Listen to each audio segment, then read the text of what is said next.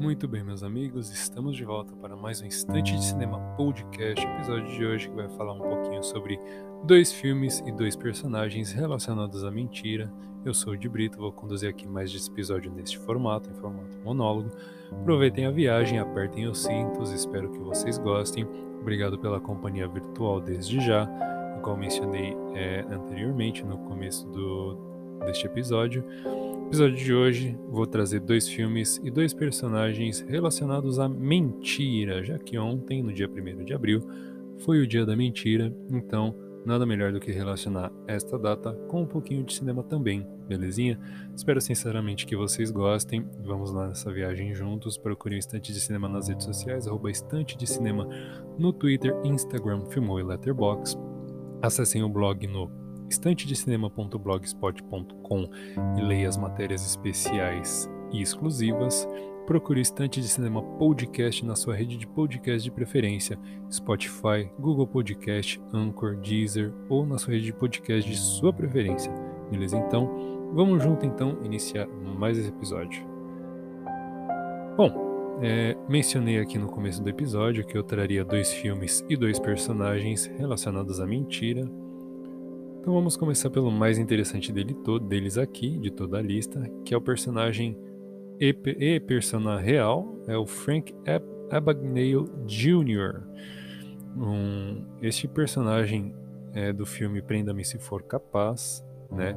Diz aqui na sinopse é, do filme lançado em 2003 o seguinte: Frank Abagnale Jr. já trabalhou como médico, advogado e copiloto, tudo isso antes de completar 18 anos mestre na arte do disfarce, ele aproveita suas habilidades para viver a vida como quer e praticar golpes milionários que fazem com que se torne o ladrão de banco mais bem-sucedido da história dos Estados Unidos com apenas 17 anos.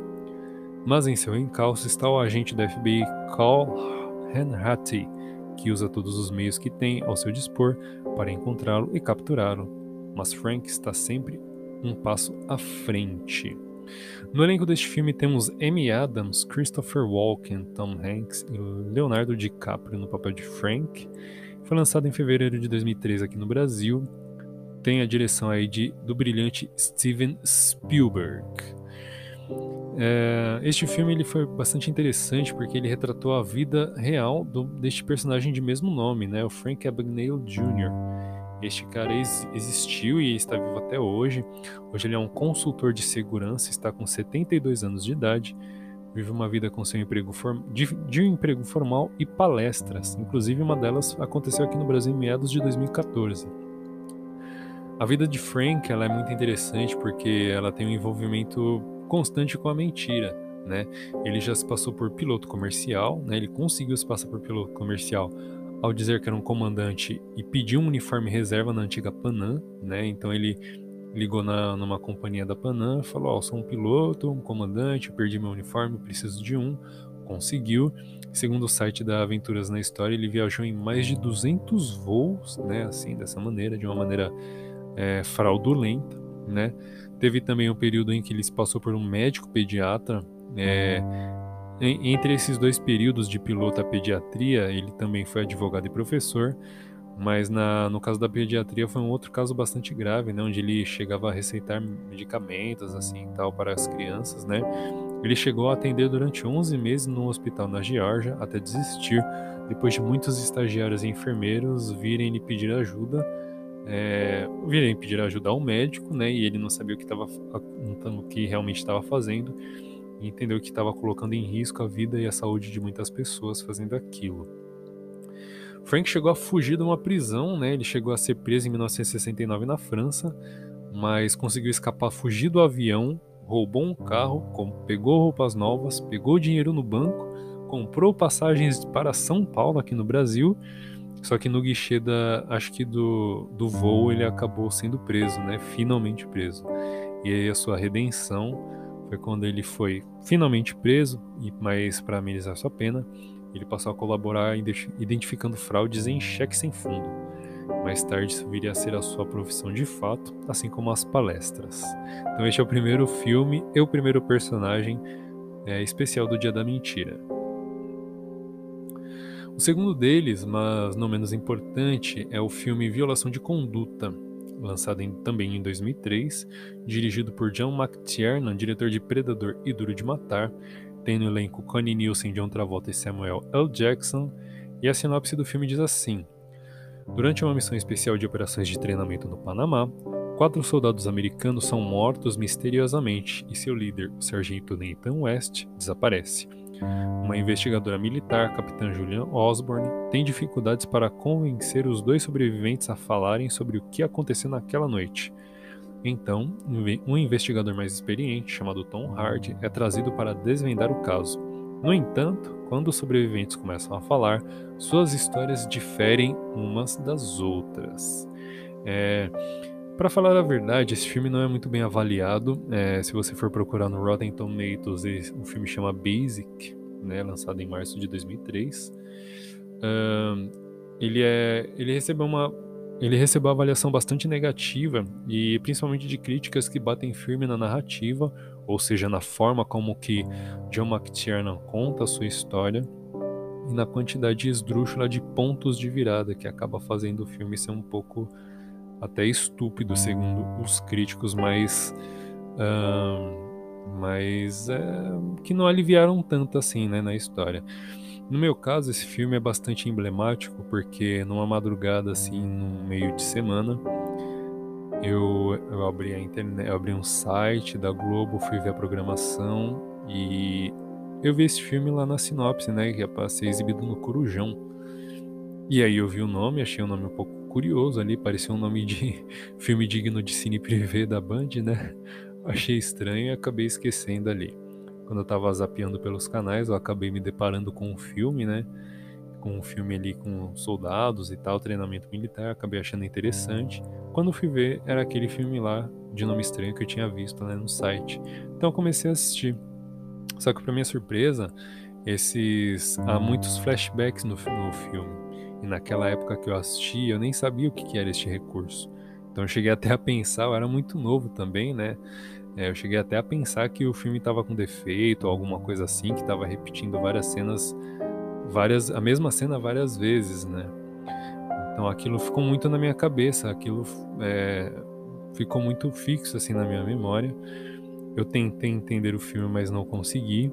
E muitos, muitos anos não, vai alguns anos mais tarde eu vim assistir a ele de novo e aí sim, finalmente eu consegui entender o seu plot entender a, pelo menos a genialidade que eu enxerguei ali no filme. Então é um filme que eu gosto bastante, assim. Então recomendo bastante. Sei que não é tão bem avaliado assim, mas é aquele negócio, né? O gosto da gente acaba não acaba não acaba não tendo muita muita lógica, assim, por assim dizer.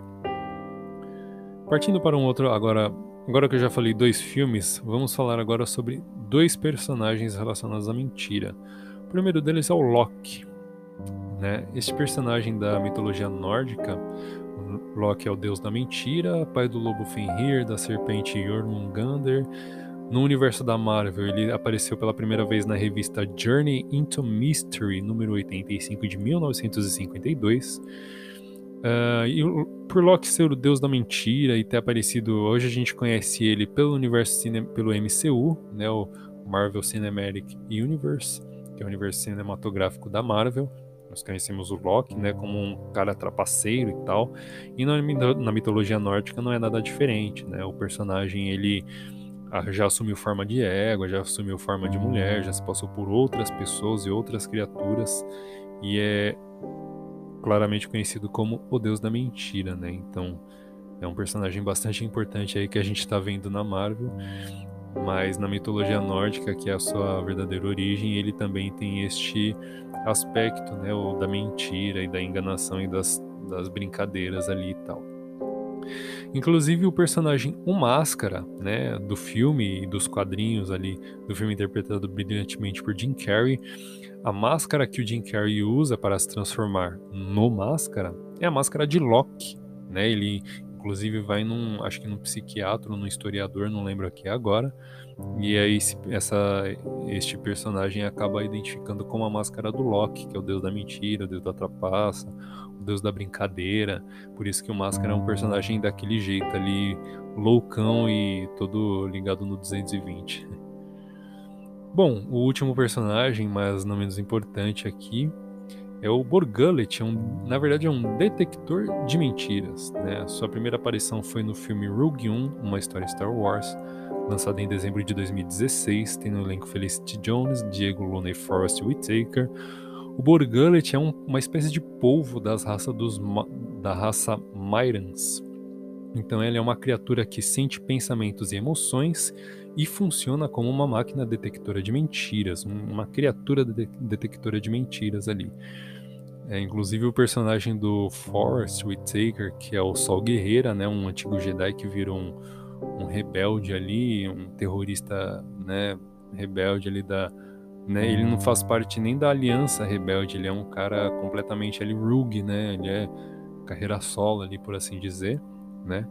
Ele usa ali o Borgullet para poder ler, sentir os pensamentos do Body Rook, que era o piloto desertor que tinha uma mensagem do Galen Erso e tal. Inclusive, tem uma lista muito interessante sobre cinco, de cinco itens sobre o Borgullet, que é intitulada assim: Five Truths You Might Know You Might Not Know About Borgullets. Tá no site starwars.com, você pode ir lá pesquisar por esse por esse por essa matéria. Five Truths You Might Not Know About Borgullet né? Procura aí no site do Star Wars e você vai ver os cinco itens lá bem interessantes. Aqui vai a primeira só para só para ter um gostinho.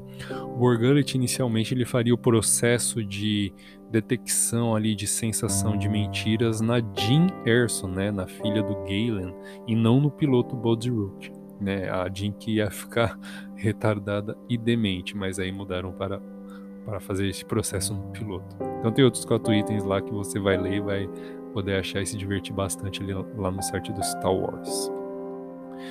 Bom, é isso, meus amigos. Gostaria de estar encerrando essa matéria por aqui, este episódio do Estante de Cinema Podcast. Espero que vocês tenham gostado. Deixe ali um comentário que eu vou ler no próximo Estante de Cinema Podcast, no episódio da próxima sexta. Então deixe um comentário na postagem deste episódio que no próximo, na próxima sexta-feira eu vou estar lendo aqui e a gente vai estar trocando ali uma, uma ideia, vai, a gente vai estar trocando figurinhas, beleza? Então, Fala aí o que vocês acharam desse episódio. Espero sinceramente que vocês tenham gostado. Procurem Estante de Cinema nas redes sociais, arroba Estante de Cinema no Twitter, Instagram, Filmou e Letterbox. Acessem o blog para matérias especiais e exclusivas, estantedecinema.blogspot.com e procure Estante de Cinema Podcast na sua rede de podcast de preferência, Spotify, Google Podcast, Anchor, Deezer ou na rede de sua preferência. Belezinha? Obrigado mais uma vez pela companhia virtual e até o próximo.